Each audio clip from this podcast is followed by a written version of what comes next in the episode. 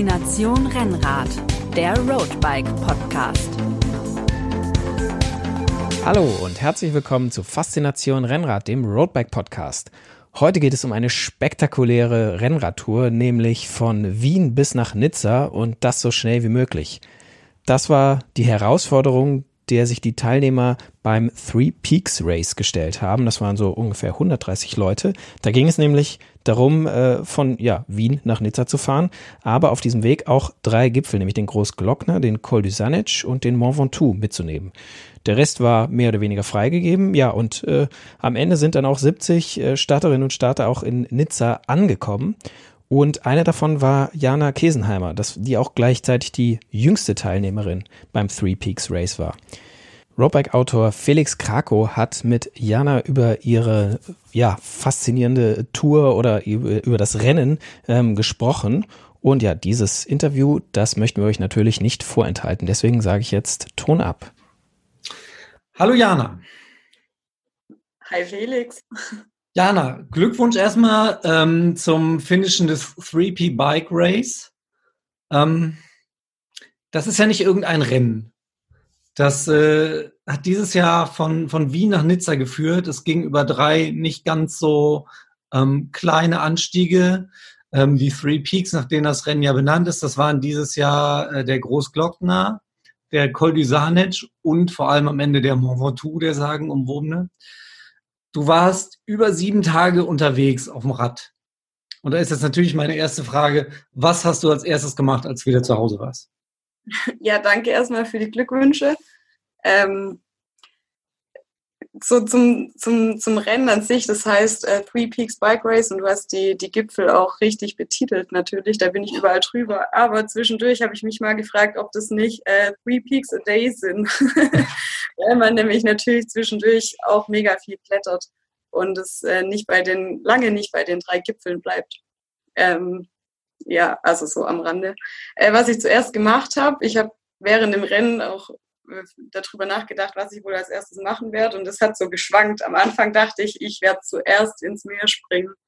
Dann dachte ich zwischendurch, ich werde zuerst ganz viel essen und Bier trinken. Und irgendwann war einfach nur der Wunsch, ich werde ganz viel schlafen. und das hat dann tatsächlich irgendwie in der Reihenfolge stattgefunden. Also ich bin, habe mich meine Eltern haben auf mich im Ziel gewartet, was total schöne Überraschung war und Freunde und ähm, der Michael, der Veranstalter. Und wir haben dann natürlich zuerst angestoßen, haben mhm. Bier zusammen getrunken, ähm, gegessen. Ich bin ins Meer gesprungen. Wir haben noch mehr Pizza gegessen und dann habe ich erstmal bis um 15 Uhr am nächsten Tag geschlafen. ah, super. Du hast es jetzt gerade schon gesagt, es, es heißt zwar Three Peaks, aber es waren vielleicht doch ein paar mehr. Ähm, erzähl doch mal kurz, wie, wie das funktioniert. Äh, du hast irgendwie einen Startpunkt und einen Zielpunkt gegeben und dann hast du diese drei Gipfel und den Rest baldoverst du dir selber aus? Genau, also es waren, ähm, ich glaube, 130 Starter und ich glaube, es waren deshalb auch 130 Routen. Ähm, das heißt, jeder hat diese Checkpoints eben vorgegeben und ein, zum Teil auch ein Parcours. Also zum Beispiel der der Checkpoint am Großglockner war eigentlich ein Parcours, bei dem man sich aussuchen konnte, ob man ihn von Nord nach Süd oder von Süd nach Nord fährt, ähm, woraus dann auch ganz unterschiedliche Strecken eben resultiert sind. Und ähm, es gab auch einen finnischer Parcours von, ich glaube, ich weiß gar nicht, wie viele Kilometer es waren, auf jeden Fall ziemlich lang. Ähm, und auch den musste jeden, jeder exakt gleich fahren. Und dazwischen war aber quasi freie Wahl. Also jeder konnte seine Strecke selbst planen. Manche ähm, Leute haben irgendwie vielleicht präferiert, mehr Kilometer zu fahren, dafür weniger Höhenmeter. Mhm. Ich habe eher die, mich für die etwas äh, Kilometer kürzere Strecke entschieden, aber dafür noch ein paar Pässe mitgenommen, weil ich das irgendwie lieber mag und es weniger öde ist. ähm, aber ja, das macht das Rennen irgendwie, das ist schon Teil des Rennens, diese Strecke zu planen. Mhm. Hast du, hast du sowas zum ersten Mal gemacht oder machst du sowas regelmäßig? Ich ja, das ist schwierig. Ich habe, ich gehe ziemlich viel Radreisen, bin letztes Jahr nach Lissabon geradelt mit einer Freundin und dieses Jahr auch ähm, mehrere kurze Trips, so von vier, fünf Tagen. Aber das war das erste, ähm, das erste Mal, dass ich diese Art von Radrennen gemacht habe, also die, die Art von ja, Bikepacking als Rennen. Okay, ja. Äh, du, du, machst jetzt selber schon so Gänsefüßchen an das Rennen. Ähm, inwiefern ist denn das tatsächlich ein Rennen für dich? Fährst du da auf Zeit? es ist ganz spannend, weil das Rennen die meiste Zeit ja nur im Kopf stattfindet. Es gibt nicht wie bei anderen Radrennen irgendwie einen Stadionsprecher oder eine Siegerehrung oder irgendwas, was einem während, was einen eben während der, während der Zeit an das Rennen erinnert. Also alles findet ja eigentlich nur im Kopf statt. Mhm. Und ähm, ich hatte mir auch eigentlich von Anfang an vorgenommen, dass ich dieses Leaderboard und dieses Dot-Watching während dem Rennen gar nicht anschaue, weil ich mich nicht unter Druck setzen wollte und auch nicht wissen wollte, wo die anderen sind. Ähm, aber sofort am ersten Morgen, ähm, bevor ich den Großglockner hoch bin, habe ich dann doch geschaut. und ähm, ja, das war irgendwie ständig so ein, auch so ein mentaler Kampf mit mir selbst, ob ich das, ob ich mich, wie sehr ich mich darauf einlasse. Und irgendwann nach, in der Schweiz hatte ich entschieden, okay, ich schaue nicht mehr, ich mache mein eigenes Rennen und ich versuche einfach das für mich zu optimieren. Also einfach alles rauszuholen, was geht. Und am Ende, ja, werde ich sehen, was dabei rauskam. Und Aber das heißt, es ging dir schon auch um die Zeit und nicht nur darum, diese Strecke zu fahren und die Landschaft zu genießen unterwegs. Also für mich war der Renncharakter da, lag darin einfach ja, zu schauen, was möglich ist. Mhm. So, so ich, ich war mir auch am Ende, ich wollte auch im Ziel ankommen und natürlich nicht irgendwie umfallen, aber ich will im Ziel ankommen und wissen, das ist alles, was ging mich. Und am Ende war das auch so. Ich kam im Ziel an und ich wusste, ich hätte es keine Stunde früher schaffen können. Es war alles, was geht. Das war auch mein Anspruch. Wenn du sagst, du hast sowas in der Art vorher noch nicht gemacht, wie bist du denn auf die Idee gekommen, es jetzt äh, auszuprobieren oder anzugehen? Ich bin bisher viele Radmarathons gefahren, also so Eintagesevents und ähm, das hat mir auch Spaß gemacht. Ich habe aber dann ähm, ja hier viele Freunde kennengelernt, auch in Innsbruck, die solche Rennen schon mal gefahren sind und ja, fand es total cool, weil halt früher oder davor auch viel selbst dort Watcher und habe das immer verfolgt und fand es total spannend und bin dann ähm, letztes Jahr eben mit einer Freundin nach Lissabon geradelt und das war also wir dachten, es wäre eine krasse Mammutaufgabe, kam an und irgendwie war es überraschend einfach. Ach ja. Und es war nicht, ich will jetzt nicht sagen, dass ich enttäuscht war, es war natürlich ein schöner Trip, aber ich habe gemerkt, da geht noch so viel mehr und man könnte das so rein sportlich gesehen das noch sehr viel intensivieren und dann ähm, genau habe ich mir eben zur Aufgabe als Herausforderung genommen, auch mal sowas zu machen. Und, mhm. Ja, anders als so ein Radmarathon ist das auch natürlich eine viel größere Challenge, wenn man von vornherein gar nicht weiß, ob man es überhaupt schaffen kann oder ob man überhaupt ankommt. Und wusste ich mich natürlich auch nicht einzuschätzen, hatte einfach Lust auf so eine neue Erfahrung. Und das hat sich auf jeden Fall gelohnt. An, anders als ein Radmarathon ist das äh, Three Peak Bike Race, ähm, Three Peaks Bike Race ja auch ein sogenanntes Self-Supported ähm, Bike Race. Was bedeutet das genau? Genau, ähm, self-supported meint, dass man eben keine fremde Hilfe annehmen darf. Also man darf nur zu Mitteln greifen, die jedem gleichermaßen zustehen. Also ich dürfte zum Beispiel nicht den, irgendwelche Tipps von zu Hause bekommen ähm, über die Strecke oder wo nächster Supermarkt kommt oder wie das Wetter sich entwickelt oder wie auch immer. Also man darf, man darf schon Kontakt haben, irgendwie zu Freunden, aber man darf eben keine keine Hilfe annehmen. Man darf mhm. auch anderen Teilnehmern nicht helfen. Ähm, ich hatte zum Beispiel einmal, einmal einen Platten und ähm, habe meine Hände nicht mehr gespürt. Das war am Ende des Rennens und ich hatte keine Kraft mehr in meinen Fingern. Und das war ein Problem, über was ich mir halt davor gar keine Gedanken gemacht hatte. Aber es war halt unheimlich schwierig mit diesen Fingern, die kein Gefühl mehr haben, diesen Tubeless-Mantel mit Schlauch wieder auf die Felge zu kriegen. Boah. Und ähm, ich hatte, dann, es gab Fahrer, denen ich immer wieder begegnet bin während dem Rennen und einer fuhr tatsächlich an mir vorbei, während ich da am Straßenrand stand und halt gekämpft habe, diesen Mantel wieder auf die Felge zu kriegen. Und er fährt vorbei, schaut, äh, sagt Scheiße und fährt weiter. Und es ist natürlich so eine Situation, wir hätten uns natürlich geholfen. Also er hätte mir geholfen, ich hätte ihm auch geholfen, wenn das keine Rennsituation gewesen wäre. Aber durch dieses Self-Supporter, das ist eben ein Beispiel. Das, das heißt, was, was passiert dann, wenn er, wenn dir jemand hilft? Ähm, derjenige, der hilft, bekommt keine Strafe, aber derjenige, der die Hilfe annimmt, ähm, wird eigentlich disqualifiziert, ja. Disqualifiziert sogar. Das, das klingt ja so ein bisschen wie die Anfangsjahre der Tour de France. Da gibt es ja auch mit diese, diese Geschichten, wo irgendjemand seinen Toursieg verliert, weil er sich die Gabel äh, hat schmieden lassen oder dabei Hilfe in Anspruch genommen hat. Ja, es gibt tatsächlich Stimmen, die sagen, die Art von Rennen, Bikepacking oder Langstreckenrennen, wie jetzt zum Beispiel das äh, Three Peaks, wäre näher an der, am Ursprung der Tour de France, als, als es die Tour de France heute ist. Also. Aha. Okay, krass.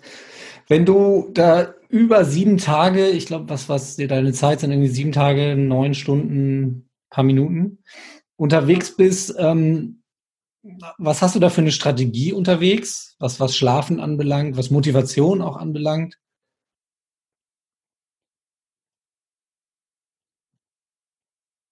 Ja, ne? Du siehst so eingefroren aus. Ja, ich habe dich gerade irgendwie nur ganz verzögert verstanden, aber ich, äh, es kam an, was du gesagt hast. ähm, ich habe mich tatsächlich am Anfang vom Rennen relativ stressen lassen und war auch voll, ähm, glaube ich, einfach auf Adrenalin und war total hektisch und dachte, ich kann mir gar keine Zeit für nichts nehmen. Und irgendwann nach zwei, drei Tagen ist ein bisschen Ruhe eingekehrt. Und ich habe dann am Anfang auch sehr viel mit der Müdigkeit zu kämpfen gehabt und bin die erste Nacht durchgeradelt, weil am, am Sonntag am Großglockner Gewitter angesagt war. Und mein Ziel war auf jeden Fall vor diesem Gewitter über den Großglockner zu kommen, weil das einfach auf 2600 Meter sehr unangenehm werden kann. Macht nicht viel Spaß. Genau, deswegen bin ich die erste Nacht durchgeradelt, wie das glaube ich auch fast jeder und jede gemacht hat. Ähm, habe mich dann drei Stunden aufs Ohr gehauen und bin weitergeradelt und bin dann tatsächlich dem Gewitter entflohen, dann aber am zweiten Tag trotzdem äh, fünfmal ziemlich nass geworden. Immerhin nicht auf 2,6. ähm, und ab da bin ich einfach, hatte ich kein, keine Taktik oder keinen Plan mehr. Ich bin einfach gerade, solange ich konnte, habe mich hingelegt, wenn ich musste. Habe dann auch gelernt, dass es mehr bringt, sich eine halbe Stunde aufs Ohr zu hauen, anstatt sich mit Koffein voll zu pumpen. Mhm. Ähm, am Anfang habe ich ziemlich viel Cola, Kaffee, Koffein, Kaugummis ähm, ja, zu mir geführt und habe dann aber gemerkt, dass es viel mehr bringt, einfach eine halbe Stunde zu schlafen und habe dann auch angefangen, ähm, ich habe immer weniger geschlafen im Laufe des Rennens. Ich glaube, weil der Körper sich auch dran gewöhnt, was total spannend zu sehen war. Ich bin am Ende mit zwei Stunden Schlaf ganz gut ausgekommen und am Ende ging es gar nicht. Äh, am Anfang ging es gar nicht. Also mehr ähm, Powernaps dann nachher. Genau. Und dazu kam auch die Hitze dann in Frankreich, die einfach sehr sinnvoll gemacht hat, die Nacht zum Radeln zu nutzen, weil es da nicht so heiß war. Mhm. Deswegen ähm, habe ich dann eher von, ja, so von 12 bis 2 oder von 12 bis 3 nachts geschlafen und dann eben mittags noch eine Stunde, wenn ich musste oder auch nicht, wenn ich mich gut gefühlt habe.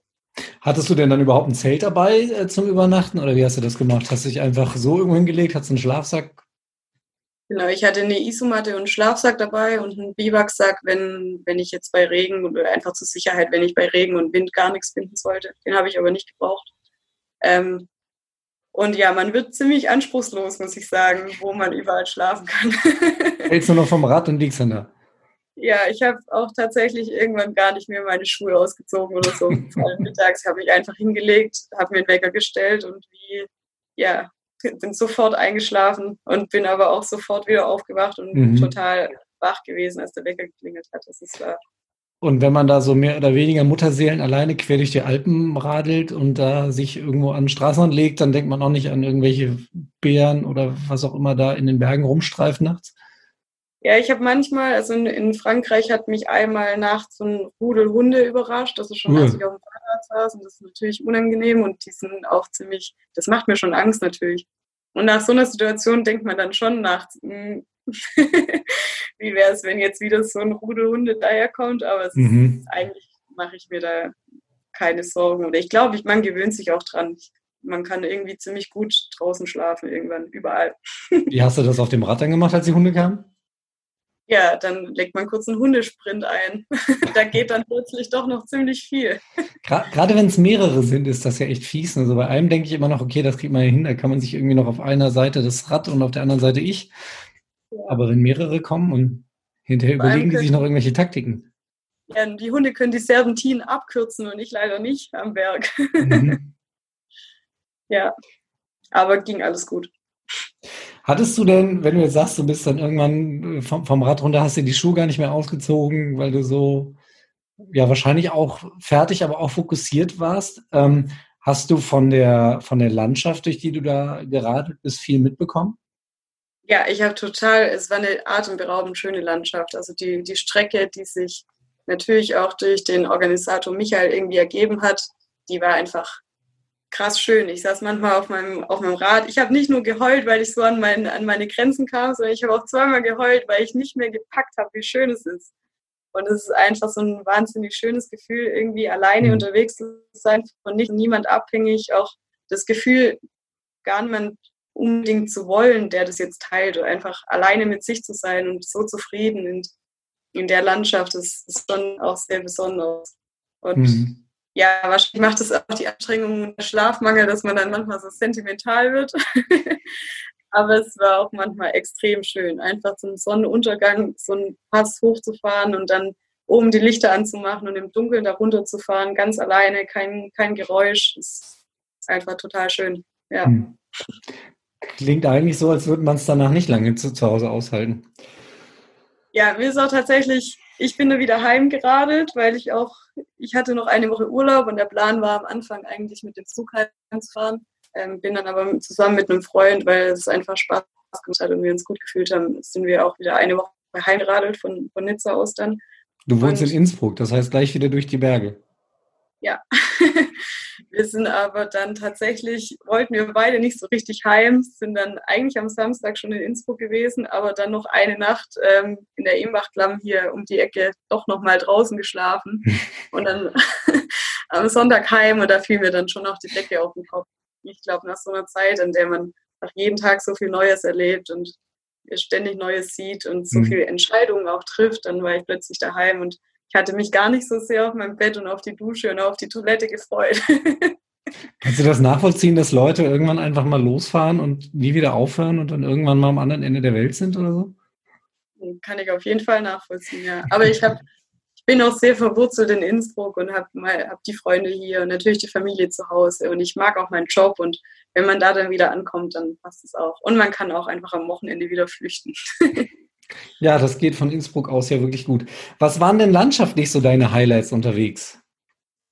Mm, der Großglockner ist natürlich mega imposant, aber den, den kannte ich auch schon davor. Die, die Edelweißspitze ist einfach total auch schön. Mit dem, am Ende geht, geht es mit Kopfsteinpflaster hoch und es ist sehr, sehr rau da oben. Das ist echt schön. Ähm, ein Highlight von mir war noch der Albula Pass, Albua Pass, weil ich da ähm, eben nachts oder zu Sonnenuntergang ähm, hochgeradelt bin und es eine ganz besondere Stimmung war. Mhm. Du bist über den Albula gefahren, ja? Ja. Der aber in diesen Three Peaks überhaupt nicht genannt ist, aber das ist ja auch ein kleiner Pass, der zählt ja eigentlich nicht. Ja, viele Pässe waren da drin, das meine ich mit den Three Peaks a Day. Ja. Es waren sehr viele Pässe noch dabei, also Wahnsinn. auch der, der Pass, der Oberalpass, äh, Fokajoch. Genau, oh. es waren sehr viele Pässe dazwischen, die eigentlich nicht. Das klingt halt erstmal so, ne? Ich fahre von Wien nach Nizza und zwischendurch fahre ich über drei Berge. So, ja, okay, das ist ja jetzt zwar schon eine lange Strecke, aber mit den drei Bergen hast du nicht viele Höhenmeter. Und wenn man es dann so betrachtet, wie es tatsächlich ist, sieht es ja irgendwie schon anders aus. Genau, es waren insgesamt ähm, ja, knapp 30.000 Höhenmeter. Also ich glaube, ich hatte 29.100 oder sowas ähm, da kann man sich schon ausrechnen, dass es eigentlich mehr als drei Pässe waren. also es sind ja rund 2000 Kilometer die Strecke, ne? Bei, bei dir, je nachdem, wie man sich die legt. Ähm, die schnellsten Teilnehmer haben vier Tage gebraucht. Kannst du dir genau. das vorstellen, wie sowas, wie sowas möglich ist?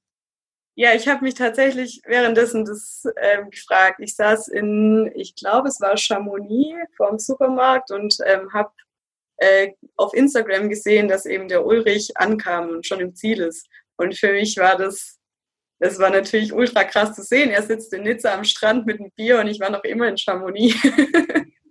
Dann ist es wirklich ähm, unvorstellbar krass, weil ich so sehr mit der Müdigkeit zu kämpfen hatte, dass ich mir auch nicht vorstellen konnte, wie er das denn macht, so wenig zu schlafen. Also ich auf jeden Fall fetten Respekt. Mhm. ja. Wahnsinn. Also ich kann mir schon nicht vorstellen, was du geleistet hast, äh, was die Leute, die dann da ganz vorne ins Ziel kommen, äh, da zustande bringen und wahrscheinlich noch fast komplett ohne Schlaf, ist für mich völlig, völlig unvorstellbar. Ähm, du warst eine der ganz wenigen Frauen, die bei dem Three Peaks Bike Race mitgefahren ist, zumindest äh, als Solofahrerin. Es sind, glaube ich, 70 ähm, Finisher in, in Nizza angekommen, darunter aber nur eine Handvoll Frauen. Ähm, was meinst du, warum ist das so? Ja, ich habe mir da auch total viele Gedanken drüber gemacht. Also man, ich glaube, ich fiel schon auf, weil ich eben eine Frau bin und weil ich mit die jüngste Teilnehmerin, ich glaube, es gab nur einen Teilnehmer, der noch jünger war als ich. Also wie, wie alt bist du? Ich bin 26. Mhm. Und das Starterfeld ist halt vor allem männlich und naja, ich schätze mindestens 35 bis 50. Das ist so die Hauptgruppe. Ähm, und es gibt eben sehr wenig Frauen. Ich glaube, insgesamt sind sieben Frauen gestartet, sechs davon solo und ich glaube, es kamen nur vier im Zeitlimit an. Ähm, wobei das Zeitlimit ja auch sehr relativ ist. Also es gibt, man, man kann die Strecke einfach fertig fahren. Es sind auch noch zwei Wochen später Leute angekommen und es ist natürlich, da habe ich fast noch mehr Respekt davor, weil das ja, die sind ewig unterwegs. Das macht es auf jeden Fall nicht leichter. Mhm. Ähm, ja, und ich habe mir viele Gedanken darüber gemacht, warum, warum so wenig Mädels und Frauen ähm, da am Start stehen, was auch total schade ist. Ähm, aber du hast ja gezeigt, dass es geht und letztes Jahr hat äh, Fiona Kolbinger beim Transcontinental gezeigt, dass es geht und dass man sogar auch als Frau gewinnen kann, solche, solche Events. Ähm, hast du, bist du auf irgendwas gekommen, woran es liegen könnte? Ich hoffe mal nicht, dass es daran liegt, dass man irgendwie vielleicht eingebläut bekommt, dass man das als Frau nicht schaffen kann oder dass es zu hart ist oder dass es gefährlich ist, draußen zu schlafen oder gefährlich als Frau unter, äh, unterwegs zu sein. Ähm, weil ich empfinde das gar nicht so. Im, Im Gegensatz, man hat als Frau, glaube ich, alleine auch manche Vorteile. Also es wird total viel, ähm, es wer, also Leute, die unterwegs, die am Begegnen sind, sehr interessiert und fragen und würden gern helfen. Und mhm. ähm, man erfährt, glaube ich, sehr viel Hilfsbereitschaft und Freundlichkeit, einfach weil man vielleicht auffällt. Ähm, Im Gegensatz zu vielen Männern, die das machen. Und das kann auch von Vorteil sein, wenn man alleine Radreisen ist. Ähm, ich habe noch nie irgendwie eine schlechte oder eine gefährliche Situation erlebt.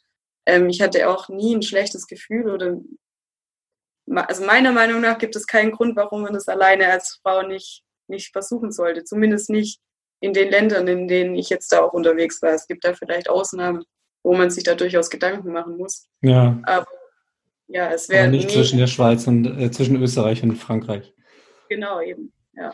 Ich, ich habe mir die Strecke ja auch selber ähm, angeguckt, habe mir vor allem die Strecke für 2021 schon angeguckt. Äh, da geht es von Wien nach Barcelona über den Manga, die große Scheideck und äh, den Tourmalet.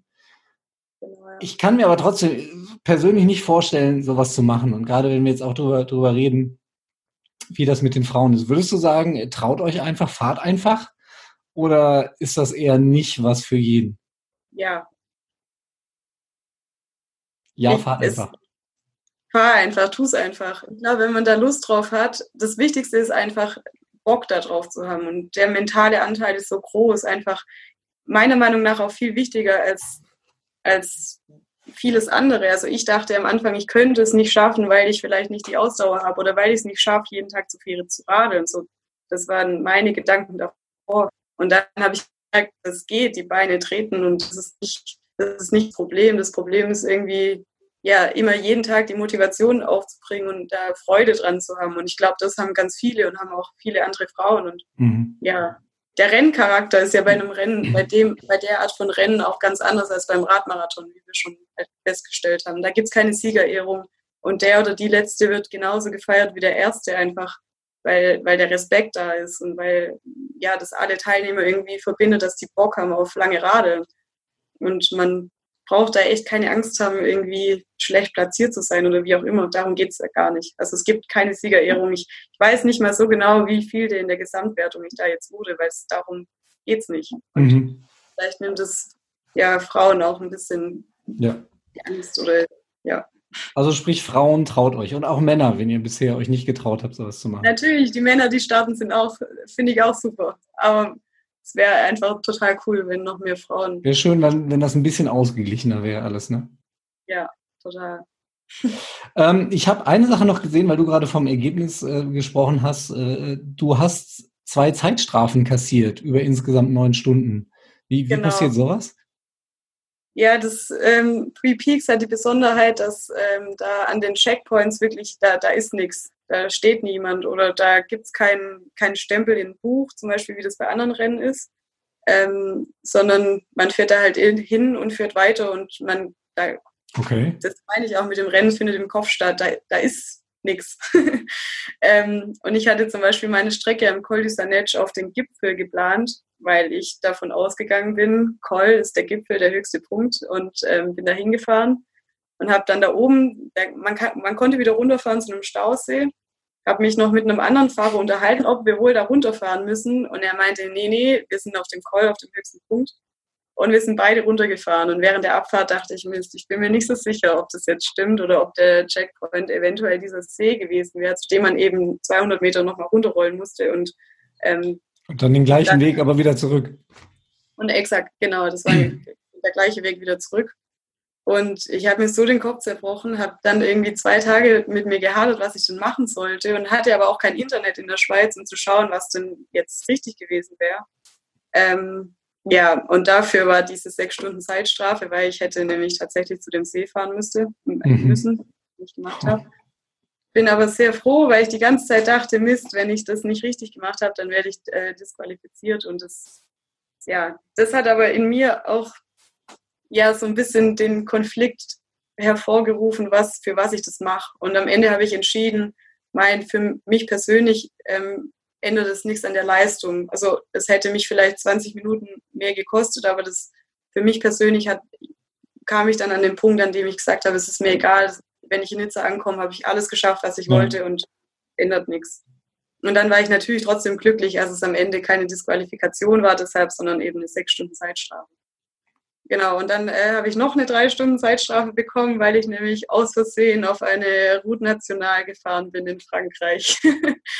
ähm, weil meine Routenplanung und ich glaube auch die viele andere, also viele Leute haben den Fehler gemacht, ähm, eben auf diese Straße geführt hat und es war auch kein Verbotsschild da, deswegen ähm, bin ich da reingefahren und habe dann aber nach zwei Minuten gemerkt, ups, das sieht irgendwie autobahnmäßig aus. und wenn man da dann aber draufsteht, ist es natürlich noch viel gefährlicher, wieder zurückzufahren. Und dann gab es einfach nur noch eine Lösung und da halt durchziehen bis zur nächsten Ausfahrt. Konntest nicht mehr über die Leitplage hüpfen oder so. Eben das, das ging nicht. Und mhm. ja, dann äh, habe ich das eben gemacht und ich glaube viele andere auch, weil eben die, diese Straße in dem Stück in, auf Komoot, also mit der ich, mit der App, mit der ich auch meine äh, Route zum Teil geplant habe, ähm, nicht so gekennzeichnet war. Okay. Und weil das eben verboten ist, so eine Straße zu nutzen, gab es halt dafür noch eine drei Stunden Zeitstrafe. Also äh, verboten jetzt nicht nur vom Veranstalter, sondern generell auch, darfst du da nicht langfahren. Eben, ja. Nein. Okay, ähm, ich habe gerade schon kurz vom äh, Three Peaks Bike Race 2021 gesprochen. Äh, hast du schon Pläne fürs nächste Jahr? Ja, ich würde ich würd total gerne das Transpyrenees fahren. Also es ist ein Event von Lost Dot, ähm, das eben durch die mhm. Pyrenäen und zurückfährt. Das ist ein ja, von den Kilometern kürzeres, aber von den Höhenmeter ähm, ja eigentlich gleichzusetzendes Rennen. Ähm, das heißt, es geht ziemlich viel hoch und runter. Vor allem auf der ähm, spanischen Seite der Pyrenäen, oder? Ist es? Ja, genau. Ja. Also es geht von der Atlantikküste ans Mittelmeer und wieder zurück. Mhm. Ähm, aber da das, das Rennen ist äh, ein bisschen prestigeträchtig und irgendwie sehr beliebt und es ist nicht klar, ob ich da einen Platz dafür bekomme, aber ich werde es auf jeden Fall versuchen, fülle die Bewerbung aus und äh, hoffe, dass ich da die Möglichkeit kriege, das zu fahren. Das würde ich nächstes Jahr gerne machen. Schön. Okay, dann ähm, Hochachtung nochmal für, für deine Leistung jetzt äh, bei meinem Three Peaks Bike Race. Ähm, vielen Dank für, für deine Zeit und das Gespräch. Ja, gerne. Und alles Gute für die Zukunft. Und ich hoffe, dass wir vielleicht ein paar Menschen, Radsportler auch animieren konnten, sich selber sowas mal zuzutrauen und einfach, ja. einfach sich anzumelden oder meinetwegen auch irgendwie solche Geschichten zu machen, wo man sich gar nicht anmelden muss, aber das Rad nehmen und losfahren und mal gucken, was passiert. Ja, das hoffe ich auch. Es wird übrigens nächstes Jahr ähm, eine Doku rauskommen, weil ich ja von einem vierköpfigen Team begleitet wurde, die äh, fleißig gefilmt und fotografiert haben und werden nächstes Jahr einen Film dazu veröffentlichen. Also Aha, okay. Leute an. Weißt du schon wann ungefähr? Ich schätze, dass es Frühjahr wird. Wir werden damit ähm, auf, auf Kinotour in kleine Kinos gehen und vielleicht dann hoffentlich ganz viele Leute mit dem Bikepacking-Fieber anstecken. Ah ja, schön. Äh, dann werden wir darüber informieren und äh, unsere Leser und Zuschauer auf dem Laufenden halten. Super. Jana, dank dir. Danke. Alles Gute, hab einen schönen Tag. Danke, du auch. Ciao. Ciao. Ja, wow. Also wenn man äh, Jana so hört, dann bekommt man schon schon selber Lust, so ein Abenteuer auch mal selber pro zu probieren. Es äh, muss ja vielleicht nicht gleich die 2000 Kilometer Tour sein, aber ähm, ja, die Herausforderung, äh, die lockt einen jetzt doch schon wieder. In der aktuellen Ausgabe der Roadback haben wir eine spektakuläre Fotostory zu Janas Rennen abgedruckt. Das ist die Ausgabe 10 2019. Die liegt im Moment am Kiosk. Äh, also holt euch das Heft einfach und lasst euch dann von den Bildern von Janas Rennen äh, begeistern. Und wer weiß, vielleicht ist ja einer von euch dann nächstes Jahr auch beim Three Peaks Race am Start.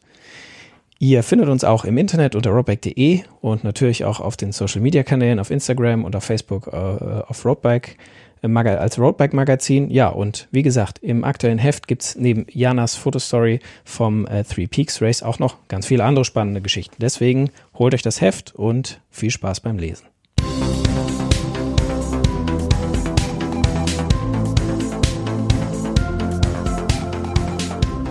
Faszination Rennrad, der Roadbike Podcast.